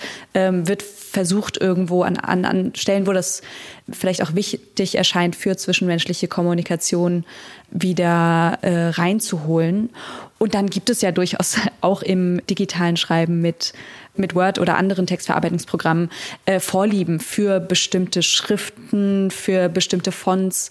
Und ja, aber so einen gewissen Anspruch, ähm, vielleicht auch je nachdem, für wen oder was man schreibt. Ähm, mhm. Es haben, gibt bestimmte Fonts, die haben sich durchgesetzt, die sind irgendwie äh, institutionalisiert oder sowas und die benutzt man, was weiß ich, wenn man jetzt eben zum Beispiel wissenschaftlich Texte verfasst, ähm, dann ist es, gibt es äh, Schriften, die Schriftarten, Typografien, die man verwenden darf und andere dann eben nicht. Also wer seine Hausarbeit irgendwie in Comic Sans abgibt, hat dadurch schon mal einen gewissen Eindruck hinterlassen, der ähm, auch auf den Inhalt des Textes äh, zurückwirkt. Und dann, genau, in dem Fall gibt es äh, trotzdem ja auch so ähm, eine gewisse Schriftbildlichkeit, die relevant ist. Wenn sie aber auch nicht äh, vom individuellen Körper vielleicht angesteuert werden kann, in dem Sinne, wie es eine Handschrift könnte. Mhm. Äh, ich finde jetzt auch gerade den, den letzten Punkt, ne, dass äh, diese Vorstellung, also der World Wide Web erstmal, ne, so diese Freiheitsbegriff, aber auch da gibt es ganz klare Normen und Vorgaben. Also ich gebe einen Text vielleicht auch für die Publikation oder so nicht in Comic Sans ab, sondern dann ist es Times New Roman in 12 oder Calibri in 11. Also das ist, ähm, auch da gibt es klare Vorgaben. Gleichzeitig fand ich das jetzt äh, auch sehr interessant, weil das ja so ein bisschen dafür spricht, also wir, wir arbeiten arbeiten mehr mit Emojis oder mit GIFs oder so im Sinne des Iconic, Pictorial oder Image Turn, wie man das auch immer nennen will. Also diese Hinwendung, dass wir einfach eine sehr, sehr visuelle, eine sehr bildliche Gesellschaft sind. In den sozialen Medien haben wir da zum Beispiel Instagram und TikTok, die sich durchgesetzt haben, wo eigentlich weniger mit Text gearbeitet wird und eigentlich nur noch mit Bild. Ähm, es gibt dann irgendwie ein, einen Titel zu dem Bild oder einen kurzen Kommentar, aber es ist eigentlich das Bild, was die Geschichte erzählt. Und dann ist es ja dadurch schon so, dass sich irgendwie das Schreiben auch dann verändert.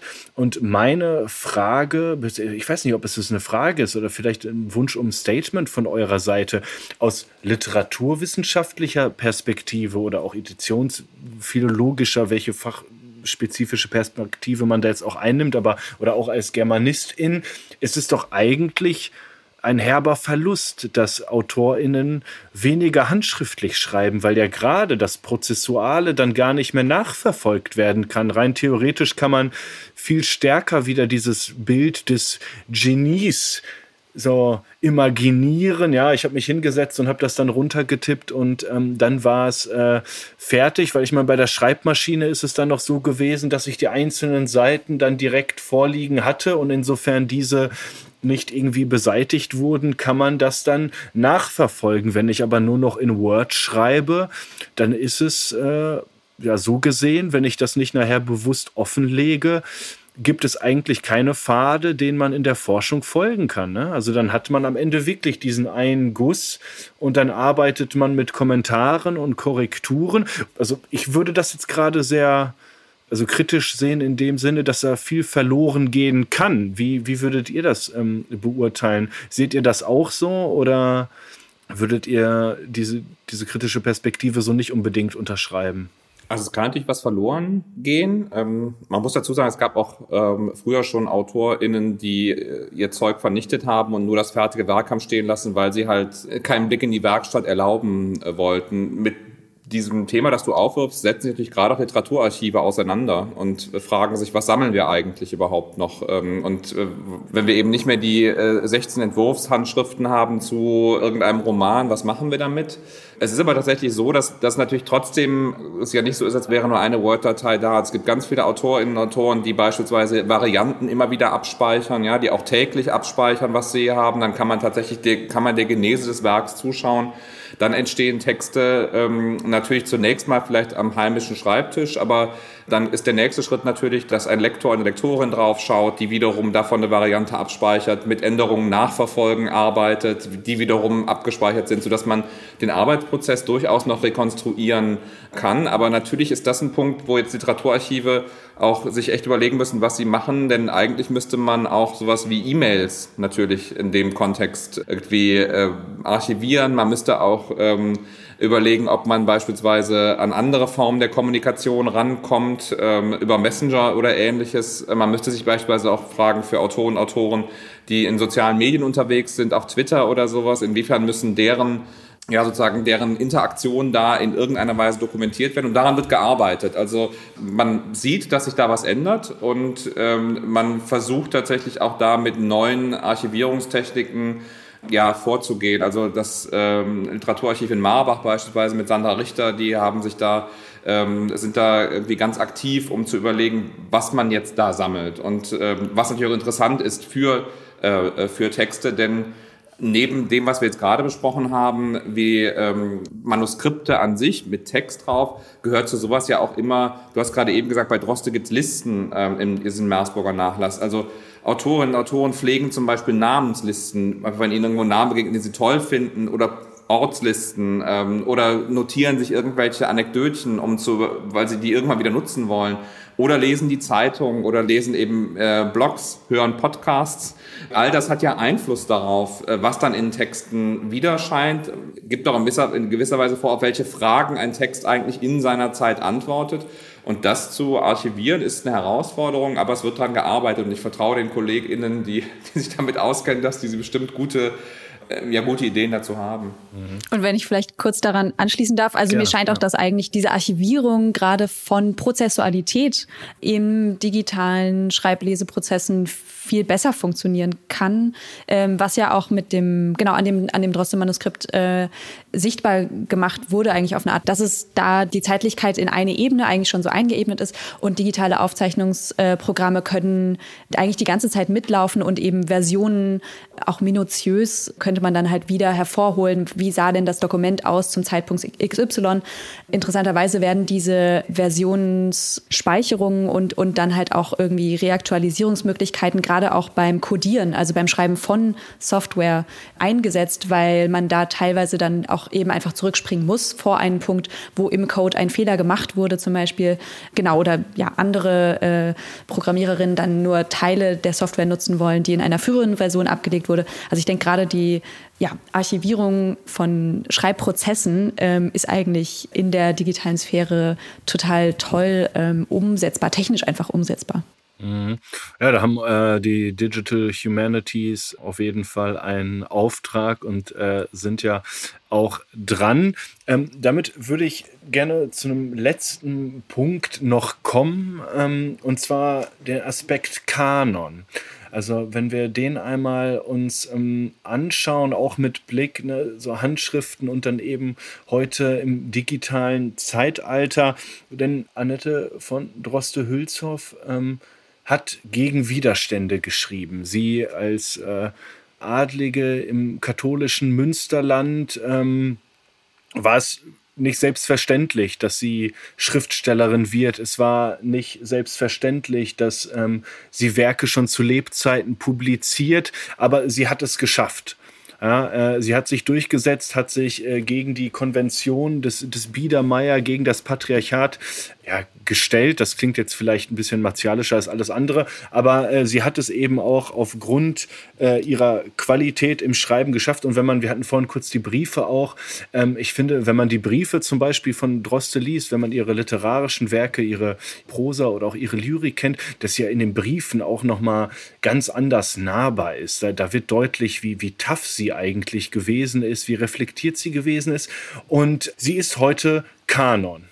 Das heißt, trotz der widrigen Umstände hat sie sich durchgesetzt und äh, hat sich eben auch zeitlich gesehen dann äh, etabliert im Literaturbetrieb. Bis heute ist sie auch Schullektüre.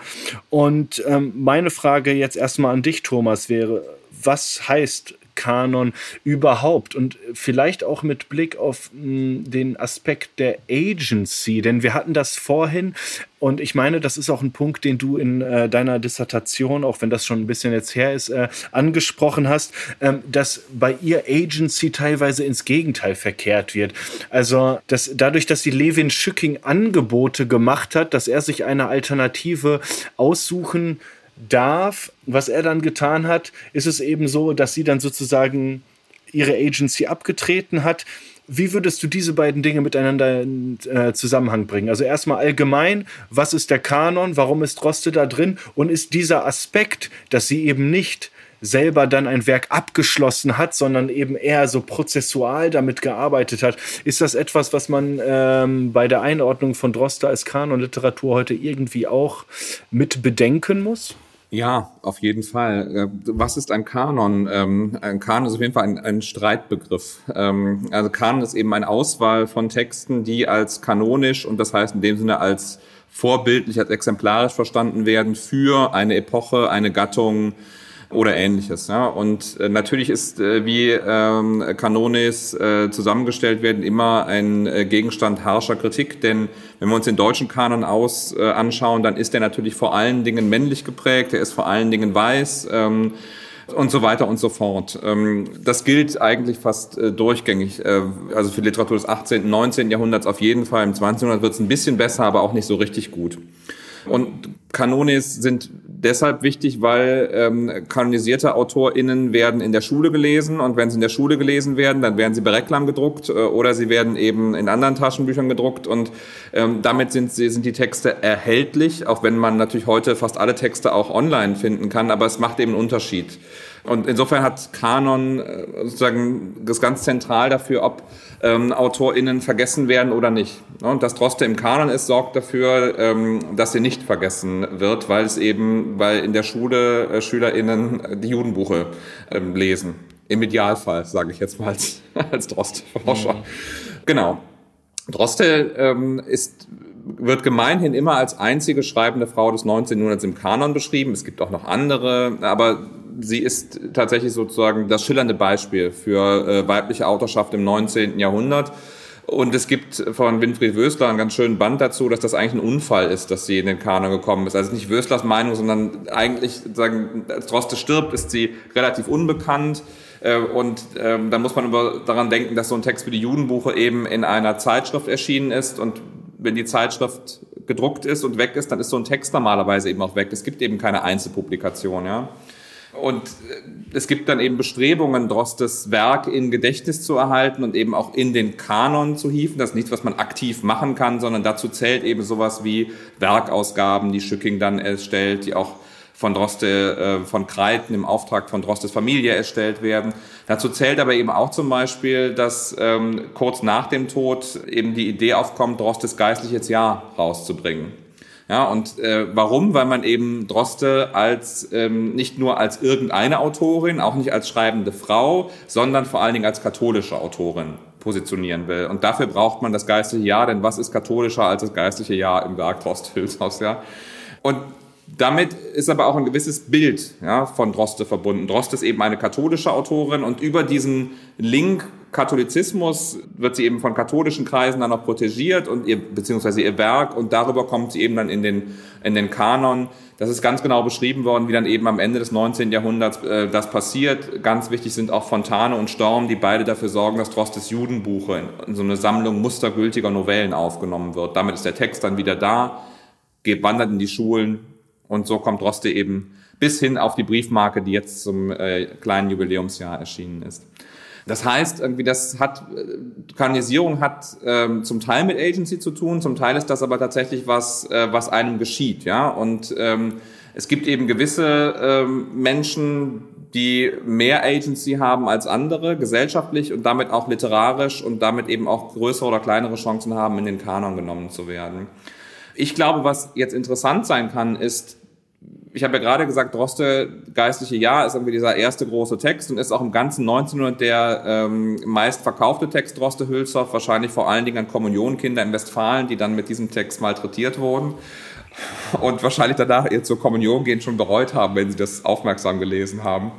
Aber das ist eben das Label der, der ähm, katholischen Autoren. Und jetzt, was für Bilder hängen da dran? Natürlich hängen da Bilder dran, dass das 19. 19. Jahrhundert das Jahrhundert ist, der Säkularisierung, der Modernisierung, der Beschleunigung. Die Welt verändert sich, die Welt erfindet sich neu, sozusagen. Ne? Ähm, gewisse Dinge, alte Strukturen werden hinter sich gelassen.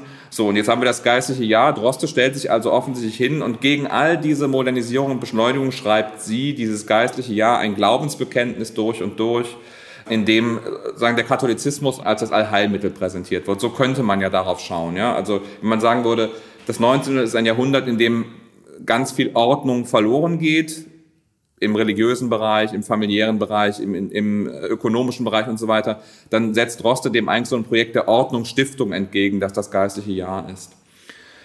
Und ich glaube, dass wenn wir jetzt, äh, jetzt könnte man schon überlegen, dass dieser Text, das ist ja eigentlich ein Text des Glaubenszweifels, das geistliche Jahr ist ein Angsttext. Es geht eigentlich immer darum, dass jemand sagt, ich will glauben, ich versuche zu glauben, aber irgendwie schaffe ich es nicht mehr. Und ähm, also inhaltlich allein passt schon der Text nicht zu dem, was ich gerade beschrieben habe. Aber wenn wir jetzt auf die Handschriften schauen, dann wäre, glaube ich, der Punkt, dass man sagen kann, selbst wenn man diesen Text als einen Text beschreibt, der versucht, so Ordnung zu stiften, ja, und der versucht in, im Kontext dieser Umwälzungen, gesellschaftlichen Umwälzungen, die es gibt, auch in Westfalen, dem etwas entgegenzusetzen. Wenn man auf die Handschriften schaut, dann sieht man eben, das Ganze bleibt ein Prozess. Das Ganze ist etwas, was nicht abgeschlossen werden kann. Das heißt, auf den Blättern kollabiert dieses Ordnungsstiftungsprojekt. Und man könnte eben dann sagen, genau das Gegenteil von dem Bild, das ich gerade beschrieben habe, trifft zu. Droste ist keine Autorin, die sagen, das geistliche Jahr, das Kirchenjahr nochmal so gegen die Modernisierung stemmt, sondern Droste zeigt eigentlich, dass das nicht mehr geht, ja, das kollabiert auf dem Papier, das ist nicht abschließbar, ich kann nicht mehr dahin zurück. Und insofern würde das, glaube ich, etwas mit dem Bild der Autorin machen, wenn wir weniger auf die Edition der Texte schauen, in denen das Geiste ja ein fertiger Text ist, ja, sondern wenn wir auf die Manuskripte schauen und sehen, also Droste arbeitet tatsächlich jahrelang daran, dieses, diesen Text zu schreiben, aber er wird nicht fertig. Und das ist dann vielleicht auch kein Scheitern. Also Droste kann es einfach nicht, ja, in Anführungszeichen, sondern vielleicht ist es auch ein Statement zu sagen, das ist ein Projekt, das man machen kann, aber zu einem guten Ende führt man das nicht mehr. Daraus würde ich halt einfach schließen, das ist auch kein naives Projekt, was sie da aufführt, sondern das ist tatsächlich ein ähm, ganz interessantes, modernes Projekt, das sie da führt, äh, wo es eben darum geht, etwas ja nochmal aufzurufen, aber es dann auf dem Papier zu zerschreiben. Mhm. Und das, glaube ich, ist das, das ganz Starke, was uns die Digitalisator dann deutlich machen. Mhm. Du hattest am Anfang auch schon einmal gesagt, dass äh, Drostes Werk teilweise sehr modern ist und jetzt gerade die Punkte, die du angeführt hast, das sind ja wirklich Aspekte, die dann in der ersten Hälfte des 20. Jahrhunderts so ein bisschen zur Avantgarden-Programmatik auch gehört haben. Also diese Frage, was ist ein abgeschlossenes Werk? Kann ein Werk eigentlich abgeschlossen werden? Und dann ja teilweise, ja, es Neo-Avantgarde-Werke ab der Zeit nach dem Zweiten Weltkrieg sind, die genau damit arbeiten, sich daran abarbeiten, zu sagen, nein, mein Werk will eigentlich gar keine Ordnung mehr suggerieren, weil Ordnung, Kontrolle ist immer nur irgendwie eine Form, Form der Inszenierung. Und ähm, da würde ich die jetzt einmal kurz zurückkoppeln. Das heißt, wir können äh, dahingehend sagen, mit Blick auf, auf, auf die Technik, die, die Darstellungstechnik, ja, also das geistliche Jahr als bewusst nicht abgeschlossen, weil nicht abschließbar, unheimlich modern. Das heißt, das ist etwas, wo man sagen kann, das ist eigentlich etwas, wo Drost in ihrem Schaffen ja zu Recht im Kanon ist. Aber äh, wenn ich dich richtig verstanden habe, der Grund, warum sie dann eigentlich so protegiert wurde und da reingekommen ist, ist auch eine Form der Instrumentalisierung, weil man eben sozusagen es auf eine bestimmte Edition reduziert hat, das geistliche Jahr, um eben genau das zu suggerieren. Wir brauchen Halt, wir brauchen Ordnung. Das heißt, wir nehmen jetzt das und man dann eigentlich als Lektüre-Schlüssel in Anführungszeichen die Handschriften braucht, um zu erkennen, dass da eben, ja, sag ich mal, eine gewisse Policy hintersteht, äh, wenn man das so darstellt, wie es dann in der vermeintlich fertigen Edition abgebildet wurde. Ganz genau. Das, was ich gerade eben beschrieben habe, ähm, was auf den Blättern passiert, das finden wir jetzt alle total spannend hier und wir heben auf die Schriftbildlichkeit ab. Das hilft aber nicht, wenn ich versuche, eine Autorin auf dem Markt zu platzieren. Dann brauche ich fertige Texte ähm, dann brauche ich abgeschlossene Texte. Und um das vielleicht noch äh, zumindest relativierend einzuschieben, also Droste hat natürlich auch ganz viele Texte fertig gemacht, also ganz viele Gedichte, die Judenbuch ist fertig geworden. Ja, es gibt ganz viele Projekte, die sie abgeschlossen hat. Es gibt aber eben auch einen Großteil, der eben nicht abgeschlossen äh, worden ist. Ähm, und genau du hast den Hinweis gegeben, sozusagen um 1900 also Kafka zum Beispiel kommt mit seinen Texten nicht zur Rande mit seinen Romanen und Brot macht ja genau das, was bei Droste auch passiert ist. Er versucht dann fertige Texte darzustellen. Warum? Weil Brot will Kafka als den Romancier des 20. Jahrhunderts präsentieren. Ist nur blöd, wenn der Romancier des 20. Jahrhunderts nie einen Roman fertig geschrieben hat, ja.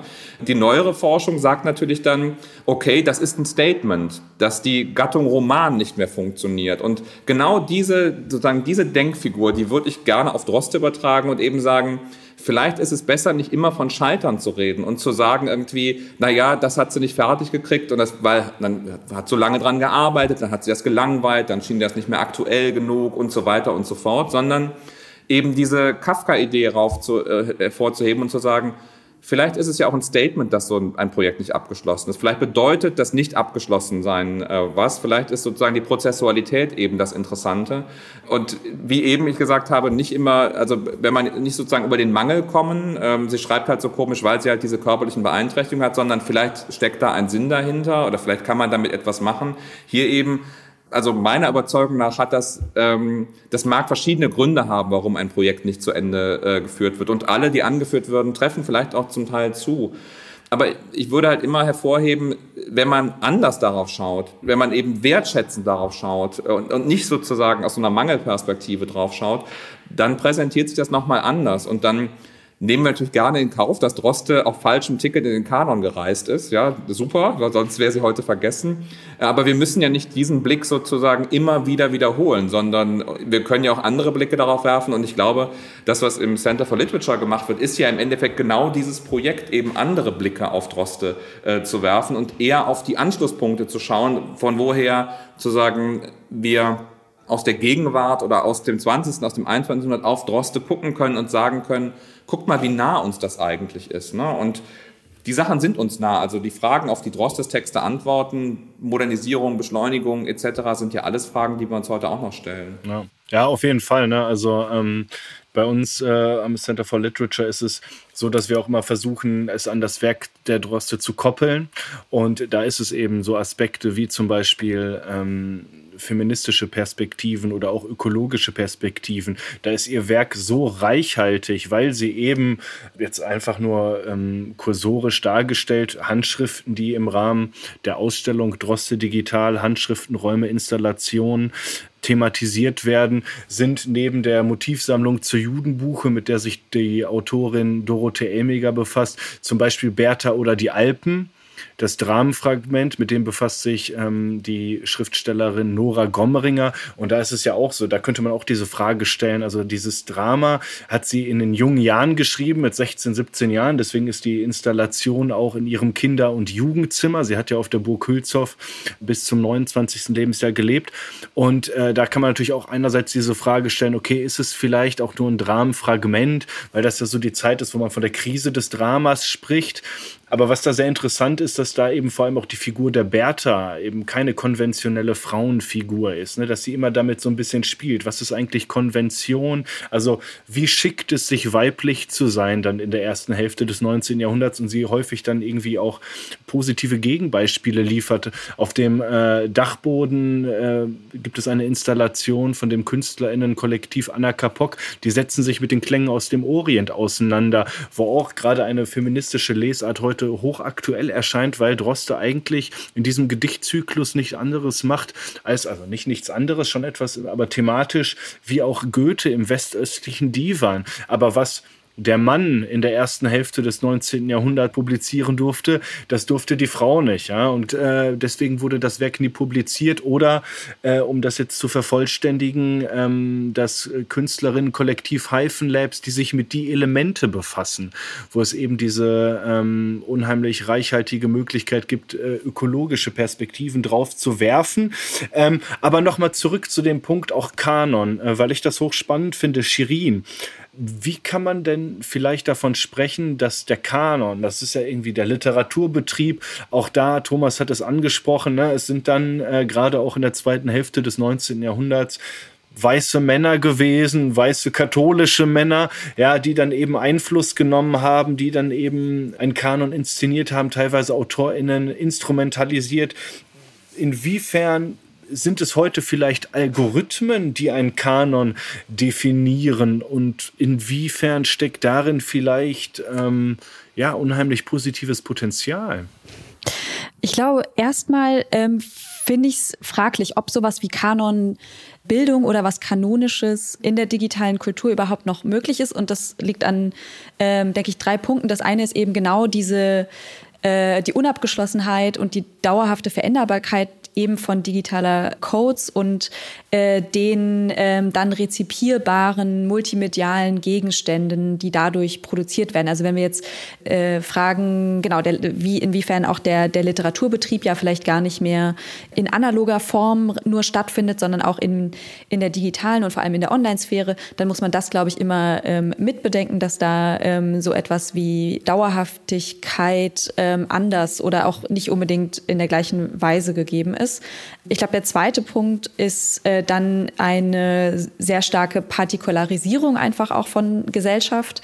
Genau, der Hang zur Blasenbildung oder so Echokammern in Online-Communities wurde ja auch ähm, soziopolitisch äh, problematisiert. Ähm, ich glaube, dass genau diese diese Blasen äh, eigentlich ein Versuch sind, wieder Halt und Ordnung ähm, herzustellen für aber eben dann partikulare Gruppen und nicht für Gesamtgesellschaften. Und vielleicht ähm, gibt es dann innerhalb von solchen Communities so etwas wie äh, institutionalisiertes kanonisches Wissen oder auch institutionalisierte kanonische Literatur oder andere äh, mediale Inhalte, die da ähm, rezipiert werden. Und der dritte Punkt, ähm, der irgendwie gegen eigentlich aber sowas wie einer generellen Kanon Möglichkeit im Digitalen ähm, spricht, ist diese Verschiebung von Wertzuschreibung hin zu einer Aufmerksamkeitsökonomie. Also die eben auf ständige kurze ähm, Reize eigentlich ausgelegt ist. Es muss immer wieder was Neues kommen, ähm, was teilweise aber dann auch an das, an das Alte anschließt. Also es gibt so eine ganz eigenartige Spannung zwischen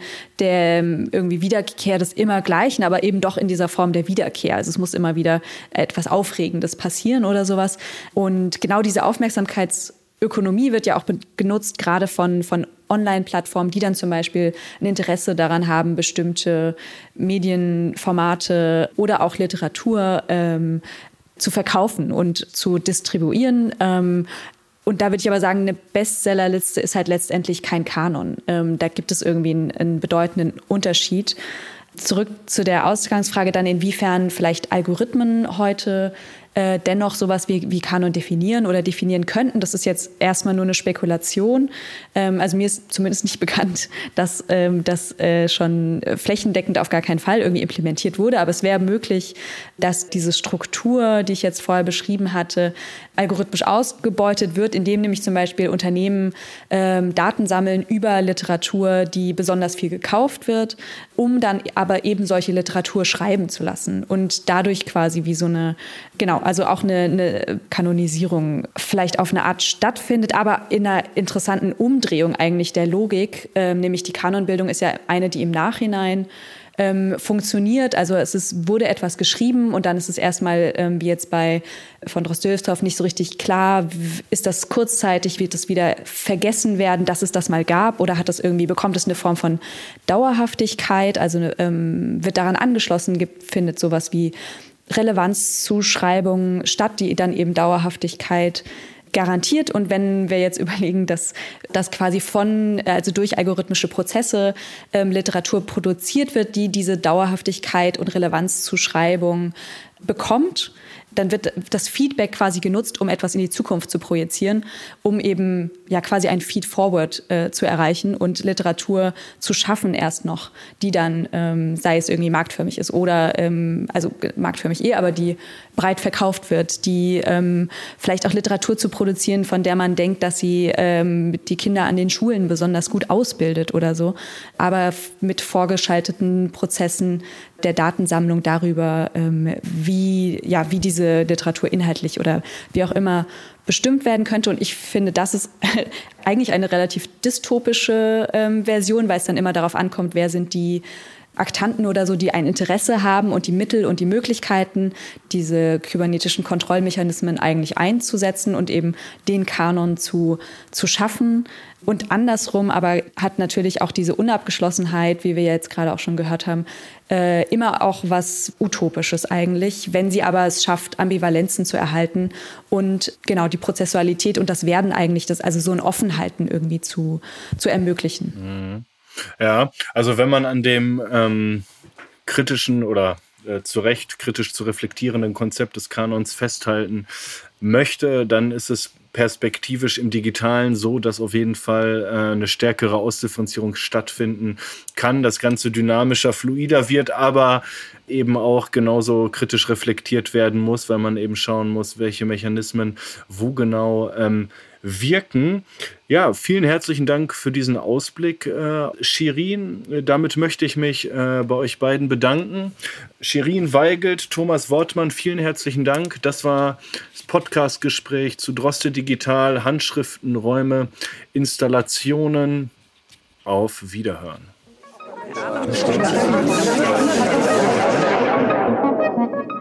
Podcast Bokulzow Center for Literature.